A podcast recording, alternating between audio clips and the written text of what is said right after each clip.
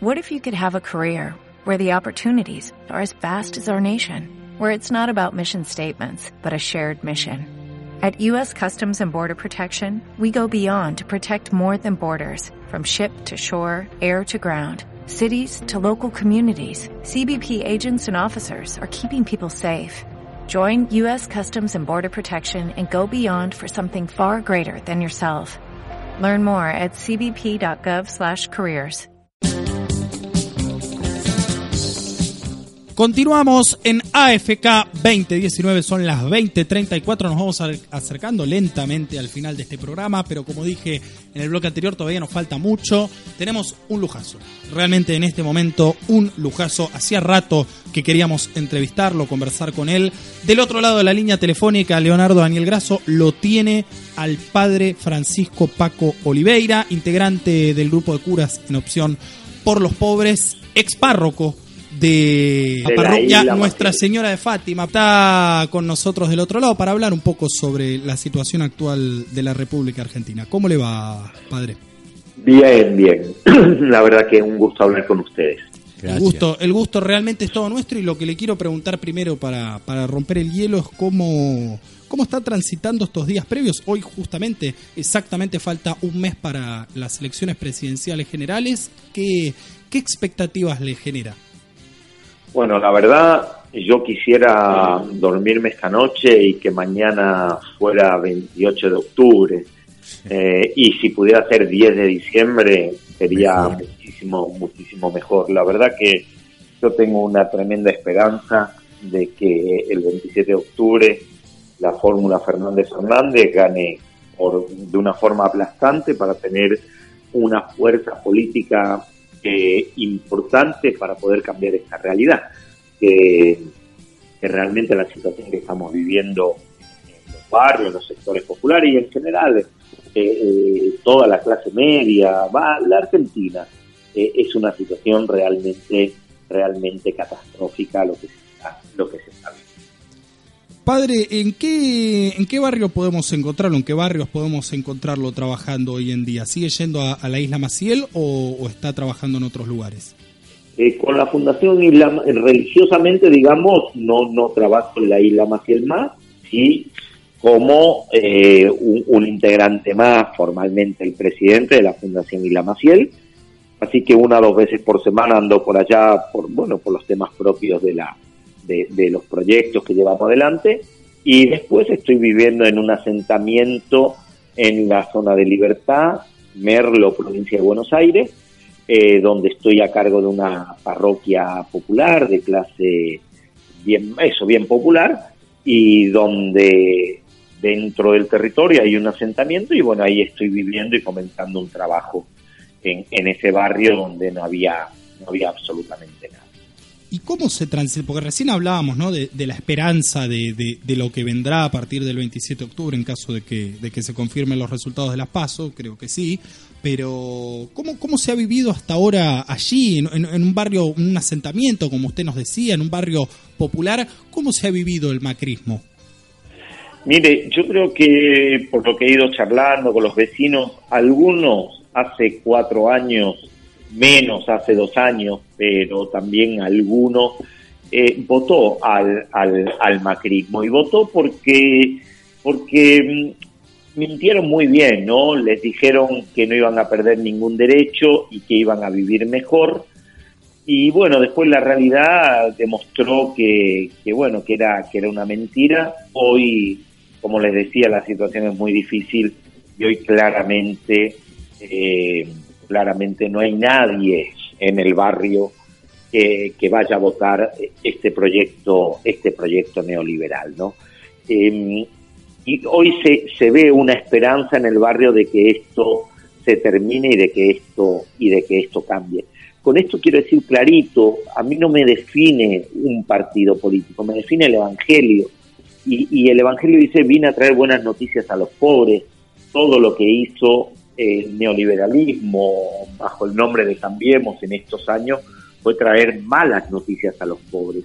Por eso que no podemos, un cristiano no puede apoyar eh, un gobierno que genera mayor pobreza, mayor desigualdad, que, genera eh, mayor indigencia, un, gobierno que piensa que la educación pública, digamos, no es necesaria la universidad para los pobres, un gobierno que realmente es eh, en, su ADN está la corrupción porque está el dinero, eh, la ambición, la codicia, y, que es verdaderamente eh, racista, ¿no?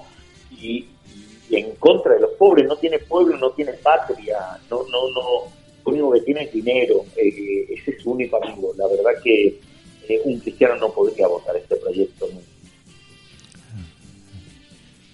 ¿Siente usted, padre, que mm, en estos últimos años, en estos últimos meses, bueno, mañana se cumplirán justamente cinco meses que, usted fue separado de la parroquia Nuestra Señora de Fátima en la isla Maciel, pero siente que hubo un sector de, la iglesia que, apostó muy fuertemente y que podríamos decir militó abiertamente para este proyecto político?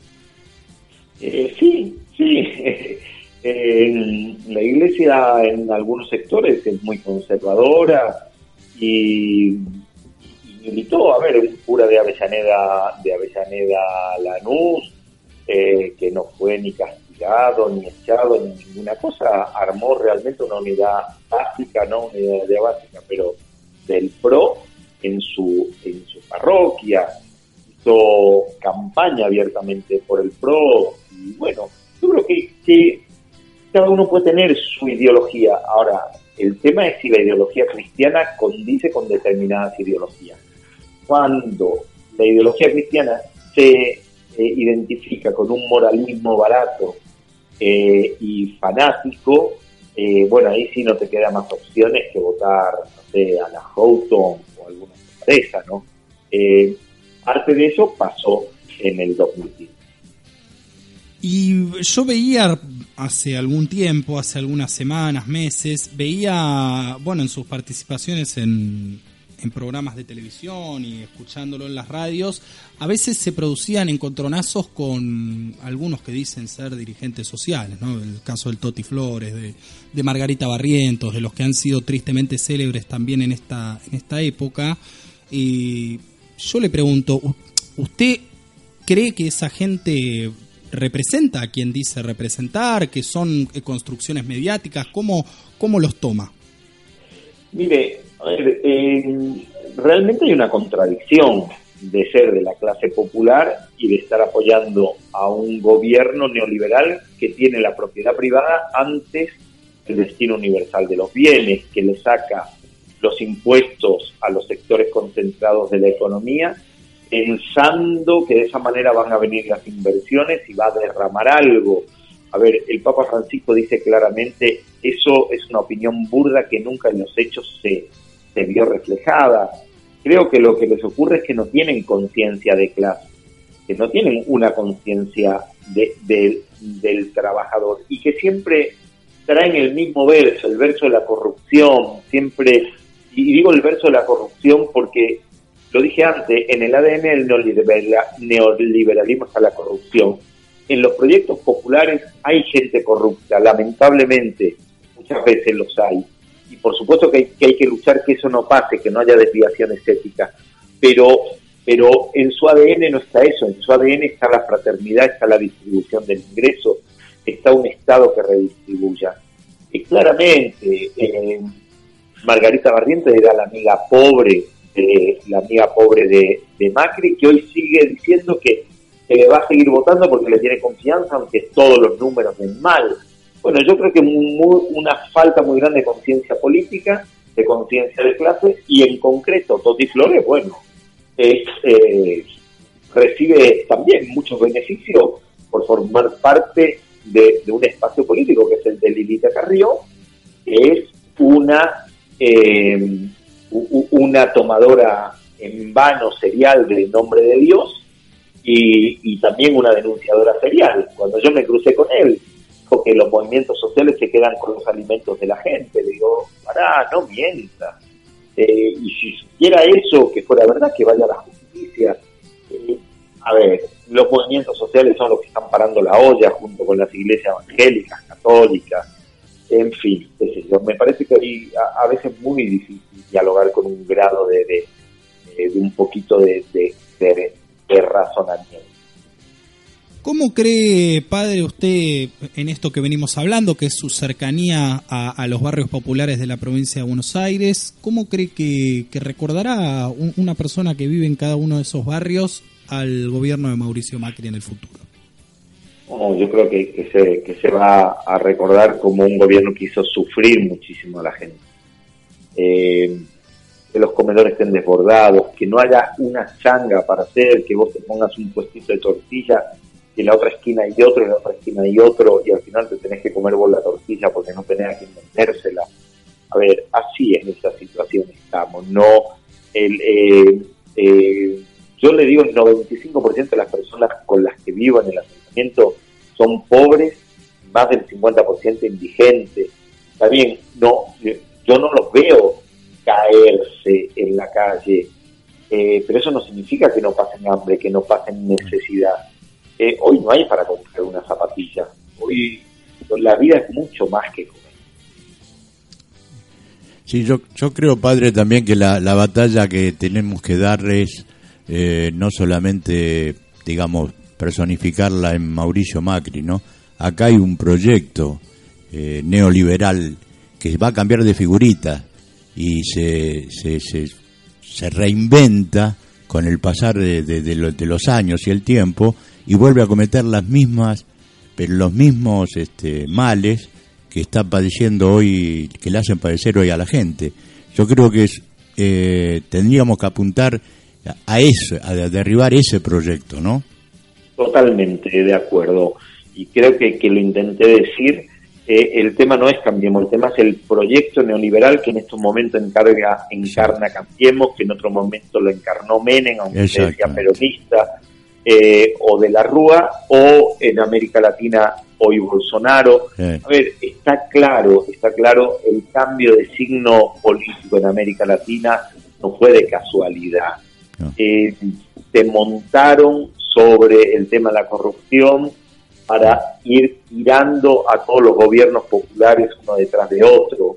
Y, son de realmente proyectos, proyectos mundiales. Nosotros somos países dependientes entonces, además de llenar la heladera, en esta nueva etapa que va a comenzar ahora, tenemos que llenar también, como usted dice, de valores, de conciencia, de, pensamiento crítico, de no volver a comprar espejitos de colores. Claro. Padre, muchísimas gracias por estos minutos. Realmente, como dije al principio de la nota, teníamos muchas ganas de, conversar con usted hace tiempo y espero que nuevamente tengamos la, oportunidad de hacerlo una vez que se consume el resultado del 27 de octubre y, que bueno podamos empezar a dar cuenta entre todos de, de que la vida de toda esa gente con la que está usted viviendo actualmente pueda, pueda ir mejorando de a poco. Y ojalá nos crucemos. Y ojalá nos crucemos. En algún momento nos cruzamos el la Almacén en la cooperativa. Claro, exactamente. Cuando se inauguró la cooperativa, padre. Así que eh, muchísima suerte en su trabajo ahora. Y bueno, la radio, nosotros están abiertas los micrófonos para lo que usted desee. Para nosotros siempre va a ser un placer tenerlo. Muchísimas gracias, un abrazo muy fuerte para ustedes. Gracias. Hasta luego era el padre Francisco Paco Oliveira,